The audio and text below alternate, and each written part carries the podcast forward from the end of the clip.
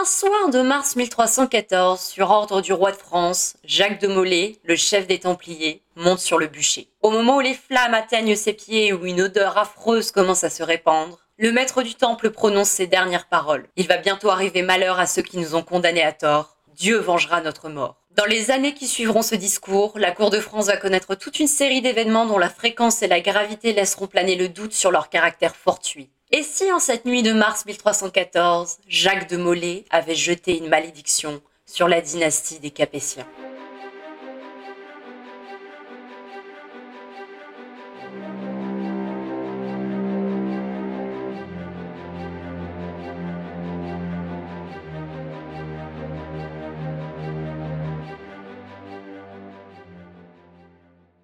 Et c'est sur ces paroles bien macabres que je vous souhaite la bienvenue dans ce deuxième épisode. La dernière fois, je vous avais emmené dans la France de Louis XIV en vous proposant une analyse d'Angélique, la série de livres signée Anne Gollon. Eh bien aujourd'hui, on va totalement changer d'époque et partir à la fin du Moyen Âge. Si vous me suivez sur TikTok, vous devez savoir que j'aime beaucoup les affaires criminelles. Alors laissez-moi vous dire que ce sujet est vraiment parfait pour moi, puisqu'il ne s'agit pas d'un crime ou d'un complot, mais de plusieurs, qui ont fait l'objet de tous les fantasmes depuis des siècles, au point que certains parlent même de malédiction. Vous l'aurez peut-être deviné, aujourd'hui, je m'attaque aux rois maudits. Pour ceux d'entre vous qui ne savent pas à quoi je fais référence, les rois maudits, ce sont les derniers rois de la dynastie des Capétiens qui sont morts de manière aussi étrange que rapide, jusqu'à l'extinction d'une famille qui régnait quand même depuis plus de 300 ans. En cause, une supposée malédiction qui, en plus de décimer une dynastie, aurait mené à l'exclusion des femmes du pouvoir, la peste noire et même à la guerre de 100 ans. Mais alors, qu'est-ce que les Capétiens ont bien pu faire pour avoir un si mauvais karma? Pour ça, il va falloir que je vous parle d'un ordre religieux bien connu des adeptes d'Assassin's Creed, les Templiers.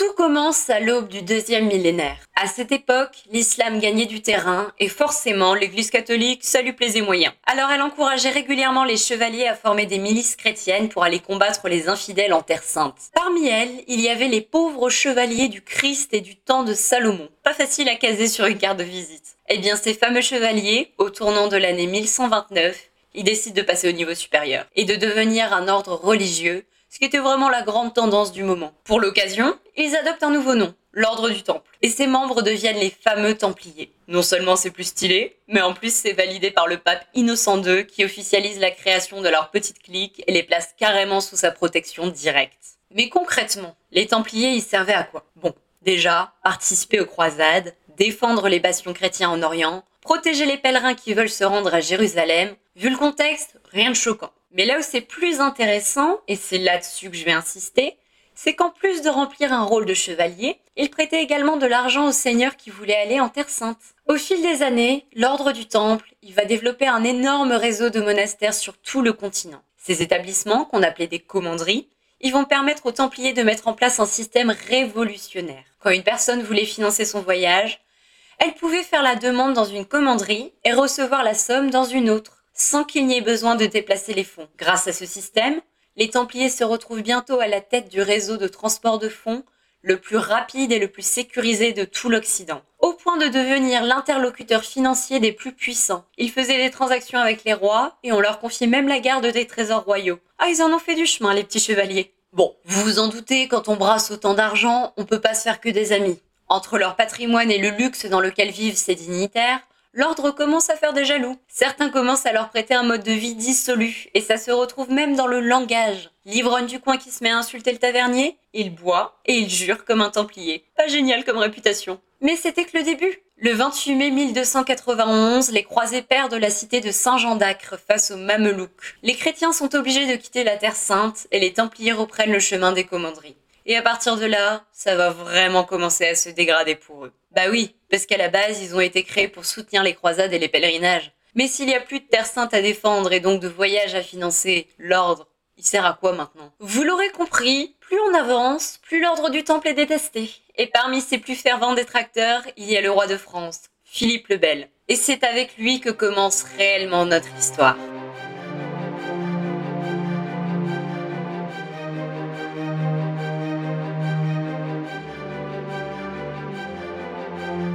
Au début du XIVe siècle, Philippe IV, dit Lubel, a déjà eu un règne flamboyant.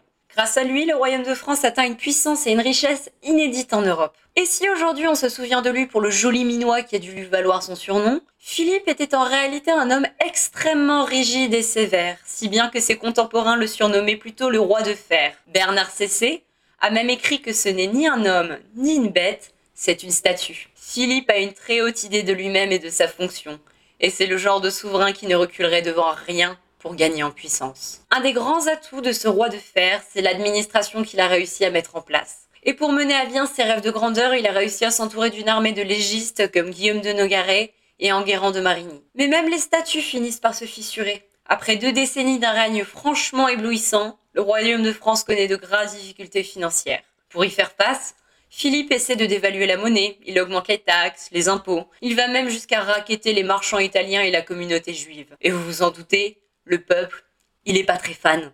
Et les Parisiens vont même se révolter à la fin de l'année 1306. Non seulement il est à sec, mais en plus de ça, notre Philippe doit se coltiner le pape. Boniface VIII, qui lui fait bien comprendre qu'il peut faire tout ce qu'il veut, le pouvoir pontifical sera toujours supérieur au sien. Alors Philippe réclame un concile pour faire destituer Boniface, qui en retour menace de l'excommunier. Et au lieu de se calmer, Philippe envoie des troupes pour assiéger la résidence pontificale. Boniface est tellement secoué qu'il meurt un mois plus tard. Il est remplacé par Clément V, qui, vous vous en doutez, se montre pas plus chaleureux. Et entre ses problèmes financiers et ses relations tendues avec le pape, il y a une institution qui va cristalliser toutes les frustrations du roi de France, l'ordre du Temple. Forcément, ils baignent dans l'argent en pleine période de disette et ils sont entièrement dévoués au pape. Pour en rajouter une couche, le maître du temple, Jacques de Molay, disons qu'il fait rien pour entrer dans les bonnes grâces de Philippe le Bel, qui essaie plusieurs fois de lui tendre la main, et ne fait que se prendre des déceptions, des vents, que dis-je, des bourrasques. Et ça finit même par agacer le pape Clément V. Bah oui, c'est pas très confortable d'être en conflit avec le roi le plus puissant d'Europe. Alors si le chef d'un ordre religieux que je protège faisait tout pour énerver quelqu'un avec qui j'ai pas franchement envie de rester fâché, moi aussi ça finirait par m'énerver. Et un jour, le roi finit par craquer. Les Templiers, il peut plus les voir. Allez hop, ça dégage.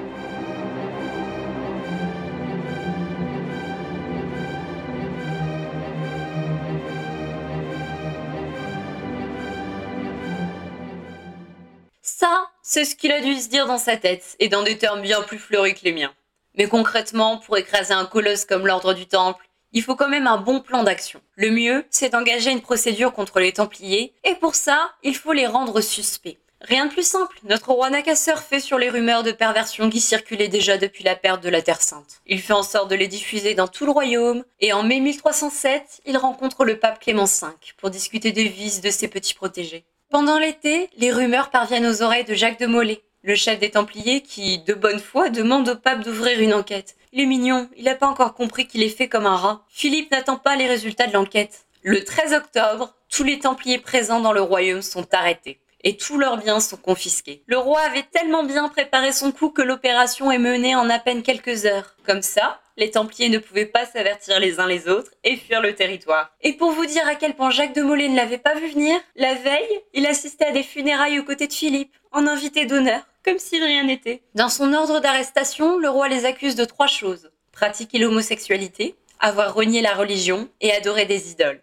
Bref, être des gros pervers hérétiques qui se cachent sous des apparences respectables. Les interrogatoires débutent quelques jours plus tard. Et vous en doutez, on est au Moyen Âge. Les Templiers, on les a pas fait asseoir avec un petit café autour d'une table comme dans les experts. Ils sont affamés, brisés psychologiquement et bien évidemment torturés. Vous ne serez donc pas étonné d'apprendre que la plupart des accusés est rapidement passé aux aveux, y compris Jacques de Molay. En voyant ça, le roi Philippe se frotte les mains. Tout semble se passer comme prévu.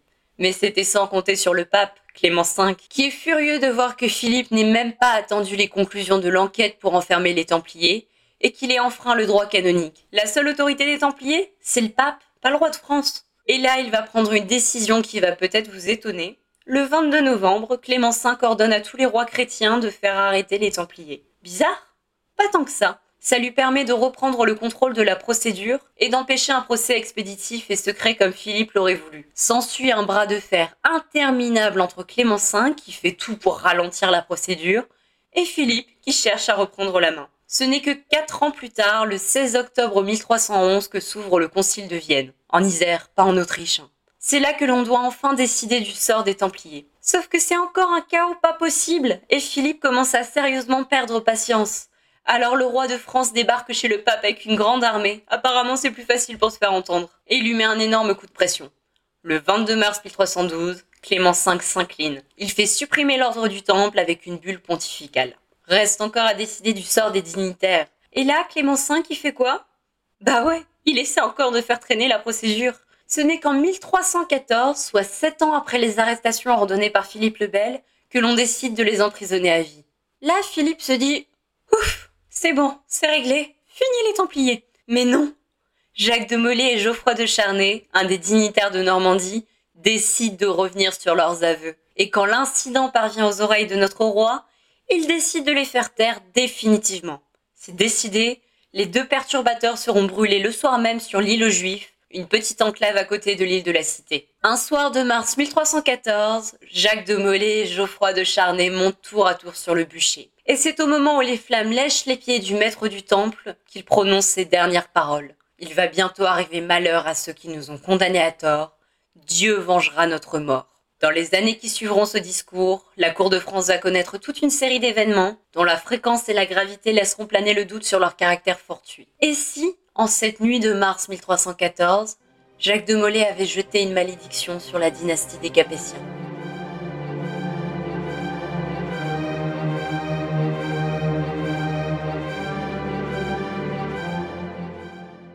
Car si vous croyez au karma, vous allez adorer ce qui va suivre. Déjà, Clément V, qui n'a pas non plus défendu bec et ongle ses petits templiers, eh ben il meurt dès le mois suivant. Et pour Philippe le Bel, notre roi capétien, l'année 1314 sera probablement la pire de tout son règne à cause de l'affaire de la tour de Nesle, ou comme j'aime bien l'appeler, quatre mariages et un emprisonnement. Pourtant, tout semblait bien parti. Comme je vous l'avais expliqué, Philippe a eu un règne plutôt reluisant, et au printemps, il est enfin débarrassé des Templiers et de l'agaçant pape Clément V. Petite cerise sur le gâteau, l'avenir des Capétiens est largement assuré puisque ses quatre enfants sont mariés et il est déjà grand-père.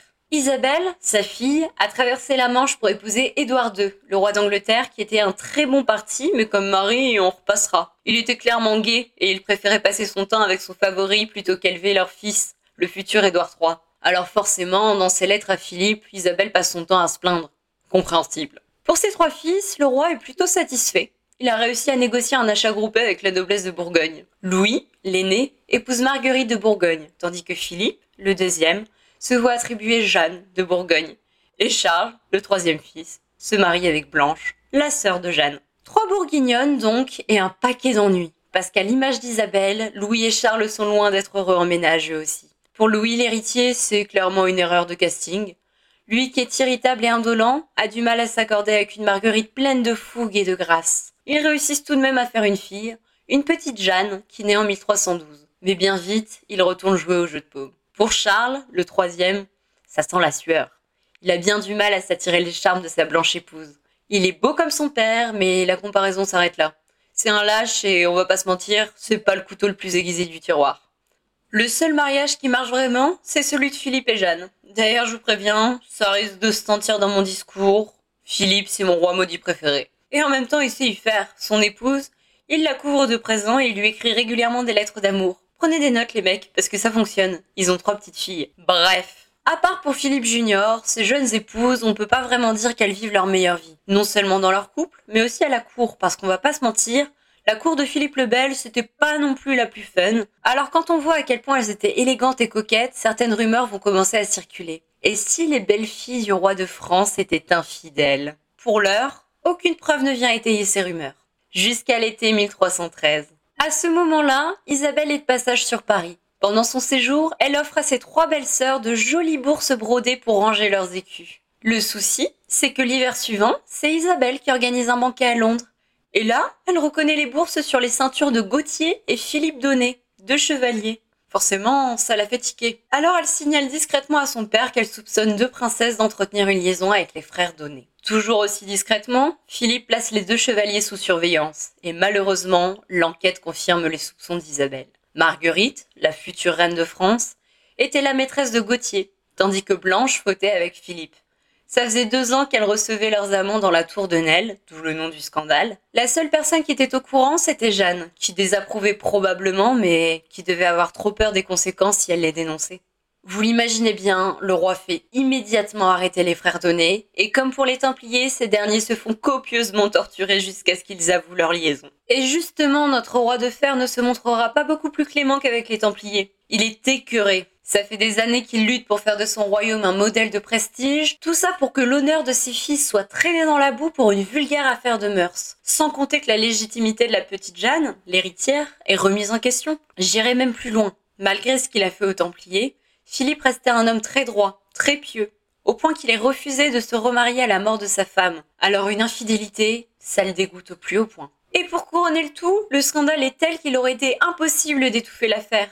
Clairement, ils les ont tous fait passer pour des cons. Alors le roi décide de faire un exemple en optant pour un châtiment public. Les princesses sont rasées, vêtues de bure et condamnées à la prison à vie. Les frères Donné connaissent de leur côté une mise à mort digne de Game of Thrones. Attention, trigger warning, ils sont roulés, écorchés vifs, émasculés, recouverts de plomb, puis traînés par des chevaux et décapités. Et leurs corps sont ensuite pendus à des gibets pour être exhibés. Pour vous dire à quel point la procédure s'est déroulée rapidement, Isabelle a eu des doutes en hiver 1313, les frères Donné sont exécutés en avril 1314. Imaginez si le pape Clément V n'était pas intervenu dans le procès des Templiers, bah ce dernier, il aurait certainement pas duré 7 ans. Hein. Pour ce qui est des princesses, Marguerite et Blanche, les infidèles, sont emmenées à Château-Gaillard, une forteresse normande pleine de courants d'air.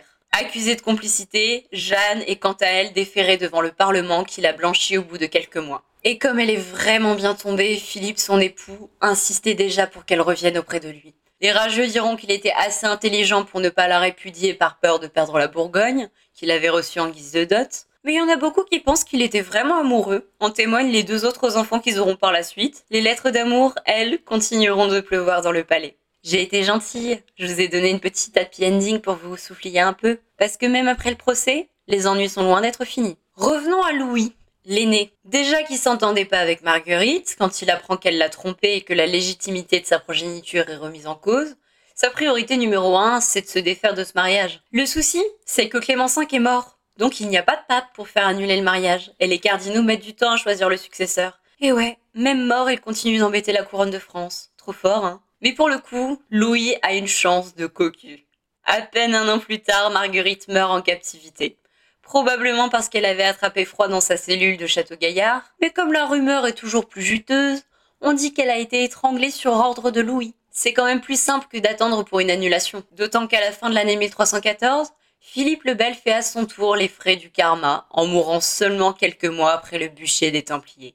Malédiction ou hasard malheureux Dans les deux cas, la mort de Marguerite tombe plutôt bien. Louis monte sur le trône sous le nom de Louis le Hutin, et il voulait rapidement faire un héritier avec une reine beaucoup plus respectable. Enfin libre, il perd pas de temps. À peine quatre mois plus tard, en août 1315, Louis épouse Clémence de Hongrie, une femme aussi belle qu'elle était douce. Parfait pour notre nouveau roi. Pour l'heure, tout semble s'être arrangé. Mais le jeune souverain ignore encore que l'infidélité de Marguerite aura des conséquences bien plus graves.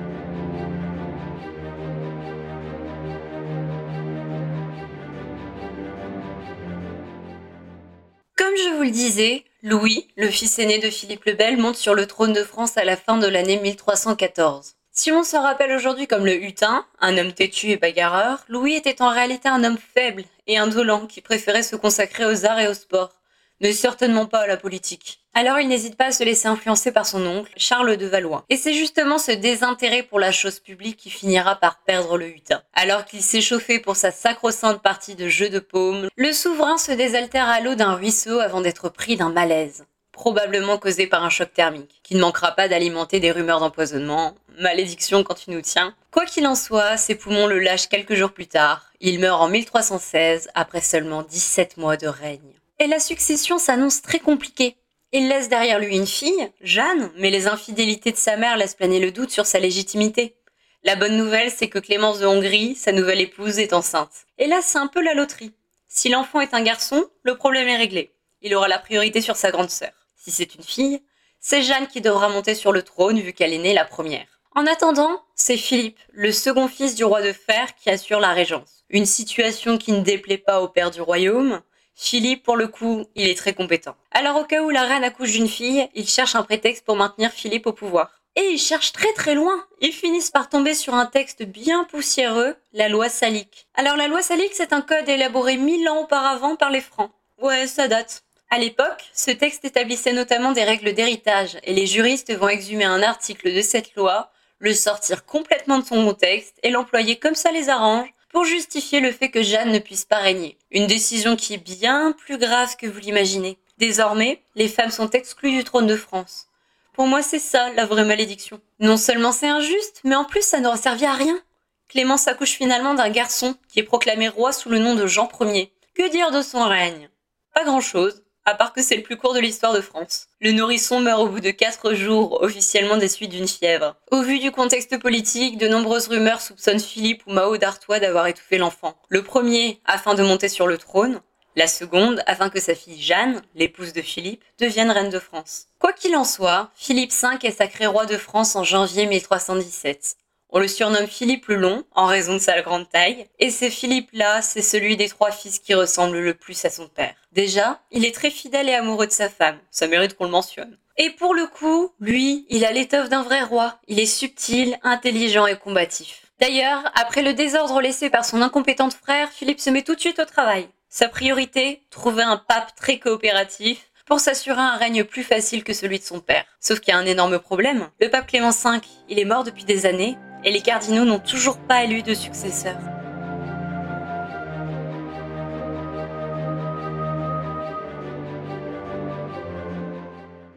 Philippe, il en a marre de ces ecclésiastiques qui se tournent les pouces. Alors il opte pour une méthode radicale. Il fait murer les portes de l'église accueillant le conclave et rationne leurs provisions jusqu'à ce qu'ils se décident à élire quelqu'un. Pour ne pas crever de faim, les cardinaux portent rapidement leur choix sur Jacques Duez, un Français d'aspect chétif, au teint pâle, à la voix fluette. Ils pensent qu'il va bientôt mourir, alors ils le choisissent pour pouvoir sortir du conclave et faire un autre choix et être reposé dans quelques mois. Sauf que ce fameux Jacques, qui va prendre le nom de Jean XXII, il s'est bien foutu d'eux. Sous César, il a une santé de fer et il va durer 18 ans.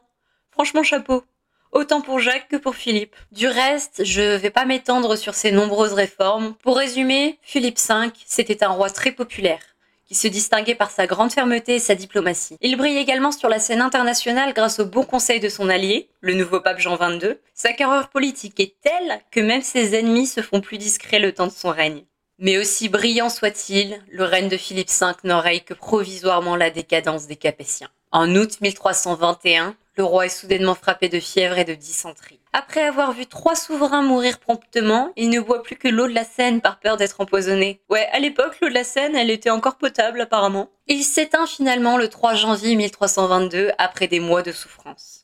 C'est alors que sa petite pirouette législative de 1316 se retourne contre lui. En effet, Philippe laisse derrière lui quatre filles qui, aussi légitimes soient-elles, ne peuvent prétendre à la couronne. Bah ouais, valait mieux y penser avant de décongeler une vieille loi barbare. C'est donc le troisième frère, Charles, qui devient roi. Et comme lui aussi est cocu, il va commencer son règne avec la même priorité que Louis, se défaire de son mariage. Parce que depuis le temps, la petite Blanche de Bourgogne, elle est toujours emprisonnée au château Gaillard. Et celui qu'on appelle désormais Charles le Bel refuse que son infidèle d'épouse soit sacrée à ses côtés. Heureusement pour lui, cette fois-ci, il y a un pape pour le démarier. Et croyez-le ou non, l'adultère n'est pas considéré comme un motif d'annulation. À la place, Jean XXII s'appuie sur le fait que Mao d'Artois, la mère de Blanche, est aussi marraine de Charles. Dans la foulée, Charles IV se remarie avec Marie du Luxembourg. Blanche, de son côté, monte en gamme. Elle poursuit sa captivité dans un couvent. Ça ne l'empêche pas de mourir prématurément en 1326, les huit années passées dans une prison insalubre ayant probablement eu raison de sa santé. On sait moins de choses sur la personnalité de Charles le Bel. Les chroniqueurs décrivent juste un roi qui régna grand temps sans rien faire. Et comme son frère Louis, Charles se fait totalement manipuler par son oncle, Charles de Valois. Le seul élément notable du règne de Charles, c'est qu'il est associé au regain des tensions avec l'Angleterre. En cause, la Guyenne, dont le roi Édouard II était à l'époque le duc, ce qui en faisait techniquement le vassal du roi de France. Une situation qui alimente régulièrement les conflits territoriaux et de souveraineté. S'y ajoute le comportement d'Isabelle, la sœur de Charles et l'épouse d'Édouard. Venue en France en 1325 pour apaiser un conflit territorial, elle entame une liaison avec Roger Mortimer, l'ennemi juré de son époux qui s'était réfugié outre-Manche. Et le pire, c'est qu'elle s'affiche à son bras à la cour de France.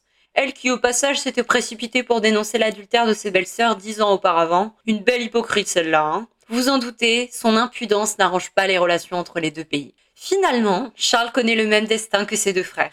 Il meurt en 1328, sans héritier mâle, après avoir enchaîné deux femmes depuis son annulation. La couronne revient donc au plus proche parent mâle, Philippe de Valois, le fils de Charles de Valois et le cousin du défunt. Et c'est ainsi que l'infidélité de deux femmes, 14 ans plus tôt, a conduit à l'adoption d'une loi qui causera l'extinction de la dynastie des Capétiens au profit de celle des Valois. Mais au-delà de cet incident, la succession de quatre rois sur le trône de France en si peu de temps, et avec elle, l'anéantissement de la descendance du roi de fer vient alimenter les thèses de la malédiction. Et si cette succession d'événements était en réalité un châtiment divin?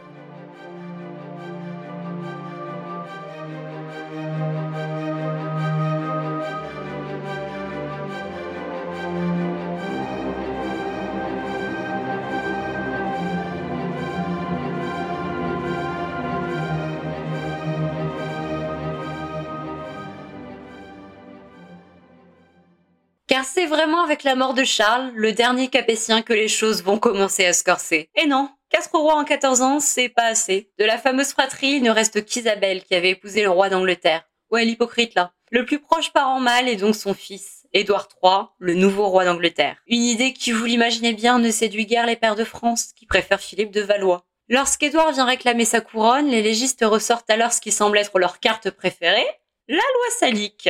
Ils la durcissent, établissant que non seulement les femmes ne peuvent succéder au trône de France, mais qu'en plus, elles ne peuvent pas transmettre leurs droits à la succession. Le jeune Anglais n'a alors que 16 ans. Il lui manque encore l'aplomb pour répliquer, d'autant qu'il est écrasé par sa mère qui règne à sa place. Avant de se battre pour un royaume, la priorité, euh, c'est pour l'heure de reprendre le contrôle sur celui qu'il est déjà censé avoir. En parallèle, Philippe VI, le nouveau roi, passe un accord avec Jeanne, la fille supposément illégitime de Louis X et de Marguerite de Bourgogne. Il lui cède la couronne de Navarre si elle renonce définitivement au trône de France. Et comme il était bien loin dans l'ordre de succession avec ses trois cousins, il est surnommé le bien fortuné. Contrairement à Philippe le Bel et même Philippe le Long, qui étaient de vrais monarques, ce troisième Philippe, il tient davantage du chevalier belliqueux et fougueux que du roi. À peine sacré, il vole au secours du comte de Flandre dont les sujets se révoltent. Pour convaincre les nobles de combattre à ses côtés, il entonne une phrase que vous connaissez tous, qui m'aiment, me suivent. Là aussi, je vous passe les détails pour ne pas vous embrouiller, mais la succession au trône de France, c'est loin d'être le seul sujet de conflit entre l'Angleterre et la France. Retenez surtout que, vu que le roi d'Angleterre est aussi duc de Guyenne, c'est techniquement le vassal du roi de France, et qu'à chaque fois qu'un roi de France monte sur le trône, le duc doit lui rendre hommage. Édouard II, par exemple, l'avait fait sans discuter pour Philippe le Bel et son fils Philippe le Long parce qu'il les respectait. Par contre, Édouard III, pour se venger du trône qu'il n'a pas eu, il refuse de rendre hommage au nouveau roi, et il ne s'y plie que quand Philippe VI lui confisque les revenus de Guyenne. Et ce dernier envenime les choses en soutenant un Écossais qui se révolte contre la couronne britannique. Finalement, c'est un homme du nom de Robert d'Artois qui va allumer le feu aux poudres. Ça faisait des années qu'il essayait de récupérer le comté d'Artois, et au bout de plusieurs années, il finit par faire une bourde de débutant. Il finit par utiliser de faux documents pour justifier de sa légitimité. Philippe VI le chasse, il se réfugie en Angleterre chez Édouard III, qui refuse de le livrer. Philippe VI réplique en s'emparant du duché de Guyenne. Le 7 octobre 1337, dans l'abbaye de Westminster, Édouard III lance publiquement un défi à Philippe VI, lui contestant officiellement le trône. C'est le début de la guerre de Cent Ans. Et cette fois, les Français sont dans un beau pétrin. C'est l'Angleterre qui a l'avantage et qui enchaîne les conquêtes. À sa mort en 1350, Philippe VI laisse une France affaiblie et amputée d'un quart de son territoire. Et comme si la situation n'était décidément pas suffisamment grave, en novembre 1347, un bateau génois transportant des rats, portant une étrange maladie, débarque dans le port de Marseille. C'est le début de la peste noire, qui décimera plus d'un tiers de la population européenne en seulement six ans.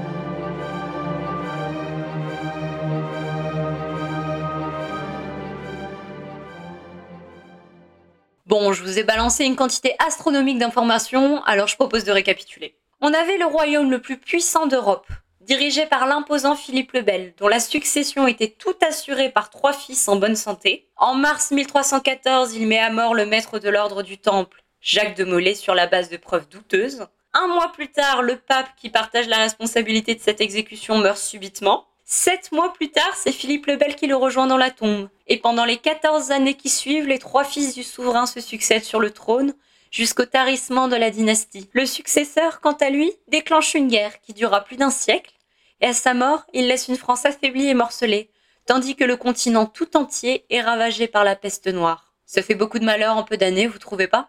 Et si, en ce fameux soir de mars 1314, alors qu'il se consumait sur le bûcher, Jacques de Molay avait lancé une malédiction sur la dynastie de Philippe le Bel. C'est en tout cas une thèse qui sera défendue par quelques chroniqueurs des siècles plus tard. En dehors du témoignage dans lequel le maître du temple meurt en criant que Dieu vengera sa mort, des écrits du XVIIe siècle comme ceux de l'historien François de Mézéré affinent cette théorie. Et au XVIIIe siècle, avec l'essor de la franc-maçonnerie qui essayait alors de se trouver une filiation avec l'ordre du temple, apparaît peu à peu l'idée selon laquelle les rois de France auraient été maudits jusqu'à la treizième génération. La malédiction refait surface à la Révolution. Par une erreur de calcul, beaucoup pensaient alors que Louis XVI représentait la 13e génération et que la monarchie devait s'éteindre avec lui, alors que c'était en réalité celle des enfants de Louis XIV. Des rois, il y en a encore eu quelques-uns après ça. Hein. En parallèle, on ne peut pas négliger les mentalités du Moyen Âge, qui attribuent un caractère surnaturel à cette succession d'événements. Ainsi, les morts de Philippe le Bel et de ses fils, qui ont toutes fait l'objet de suspicions d'empoisonnement, ont pu être considérés comme un châtiment divin, à cette époque, le poison était en effet considéré comme une des épreuves que le Seigneur pouvait vous envoyer. Si on succombait au poison, c'est qu'on avait échoué. Ouais, c'est pas facile d'être innocent face à Dieu si on pense comme ça. Cette version inspirera bien sûr de nombreux auteurs, à commencer par Maurice Druon, auteur de la saga Les Rois Maudits, sortie dans les années 50. Et je ne peux que vous la recommander. Déjà, c'est super bien écrit, les personnages sont très travaillés, et pour la petite histoire, c'est tout ce que je viens de vous raconter qui a inspiré Game of Thrones. Bref, allez le lire en tout cas, dans ce roman, lors de la fameuse scène du bûcher, Jacques de Molay prononce des mots devenus iconiques. Pape Clément, Chevalier Guillaume, Roi Philippe, avant un an, je vous cite apparaître au tribunal de Dieu pour y recevoir votre juste jugement. Maudit, maudit, maudit, tous maudits jusqu'à la treizième génération de vos races. Imaginez ça avec la voix de Depardieu. J'aime pas le bonhomme, mais ça passe très bien dans l'adaptation télévisée. Vous l'aurez compris, sur la base des éléments dont on dispose, la version de la malédiction semble être avant tout une construction historique et non une réalité. Mais aussi fortuite soit-elle, la succession des événements que je vous ai contés semblait si improbable qu'il est quasiment impossible de savourer cette histoire sans donner une infime part de crédit à ce mystère. Moi, ce que je pense surtout, c'est qu'on était dans un contexte politique très particulier, avec beaucoup de personnages hauts en couleur, avec des fortes personnalités et des intérêts qui ne cessaient de s'affronter. Si bien que, même avec des possibles meurtres, il y a moyen qu'il se soit juste infligé ça tout seul. Et je sais pas pour vous, mais même en pensant comme ça, l'histoire des rois maudits reste passionnante et j'ai eu beaucoup de plaisir à vous la raconter. En tout cas, j'espère que ce deuxième épisode vous aura plu autant qu'à moi, que j'aurais pu vous faire découvrir ou redécouvrir cet épisode de l'histoire de France. N'hésitez pas à me dire ce que vous en avez pensé, même à me partager vos théories en me laissant un avis ou en me retrouvant sur les réseaux sociaux. Et surtout à partager et à vous abonner au podcast si le concept vous plaît. D'ici là, j'ai super hâte de vous retrouver pour de nouvelles aventures sur Ironie d'Histoire.